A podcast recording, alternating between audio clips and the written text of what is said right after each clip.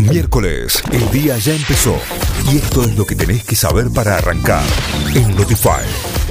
Vamos ahora sí a las noticias. Comenzamos esta última hora informándonos. La justicia fundamentó la condena de prisión efectiva contra Ángel Pato Cabrera. La Cámara en lo Criminal y Correccional de Segunda Nominación de Córdoba, en, la sala a cargo de la vocal Mónica Travaglini, dio a conocer los fundamentos del veredicto, en el que argumentan que las evidencias exhibieron ataques a la integridad física de la mujer, intimidaciones, intrusiones en redes sociales, violencia económica y trato denigrante. El golfista deberá cumplir dos años de prisión efectiva. Las jubilaciones, pensiones y asignaciones aumentarán un 12,39% a partir de septiembre. Los saberes acumularán una suba del 36,2% en lo que va de 2021.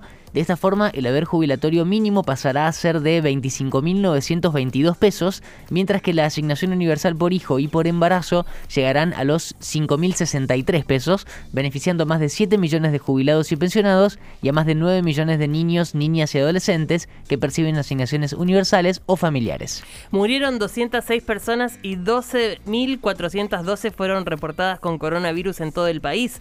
La cartera sanitaria indicó que son 3.652 las internados por coronavirus en unidades de terapia intensiva, con un porcentaje de ocupación de camas del 51,6% en todo el país.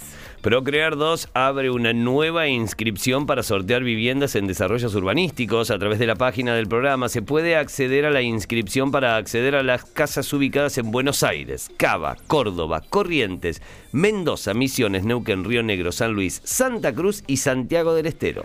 En Córdoba recolectarán aceite de cocina usado para producir biodiesel. El Ministerio de Servicios Públicos realizará hoy y mañana una campaña de recolección de aceite de cocina usado para concientizar sobre la importancia de darle un adecuado destino final, evitando arrojarlo en ambientes naturales o no aptos para su tratamiento.